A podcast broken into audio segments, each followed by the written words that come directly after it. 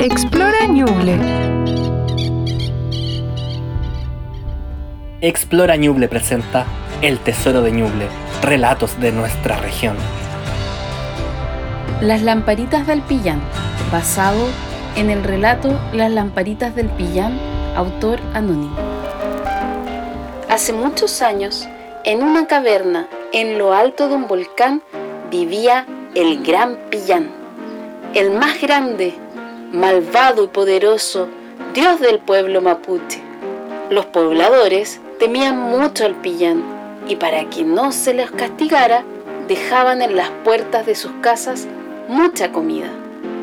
De noche, el Pillán bajaba desde el volcán para comer y, para señalizar el camino de vuelta, dejaba colgadas entre los árboles muchas lámparas rojas que encendía con el fuego que sacaba del volcán.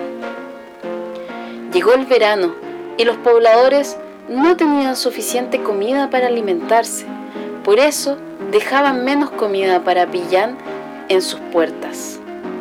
Esto lo enfureció mucho, tanto que provocó una terrible peste que acabó con todos los cultivos. Al ver que no podían seguir así, los jefes del pueblo se reunieron. El canelo, árbol sagrado, dijo, No se preocupen, tengo un plan. A la noche siguiente, los pobladores pusieron en marcha el plan del canelo. Dejaron toda la comida que les quedaba en las puertas de sus casas para traer al pillán. El dios llegó y comió como nunca, y cuando quiso regresar a su caverna, no encontró ninguna lámpara encendida. Los pobladores las habían apagado.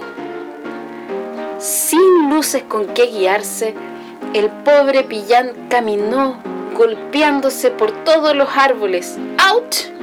¡Auch! Y cuando por fin regresó a su hogar, se prometió que nunca más iba a salir de su caverna, porque el pillán le tenía mucho miedo a la oscuridad.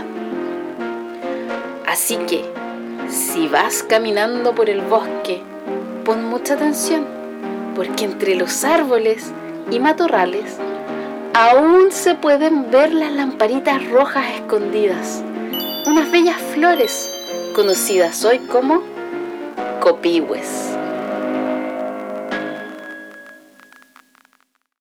Explora Ñuble, del Ministerio de Ciencia, Tecnología, Conocimiento e Innovación.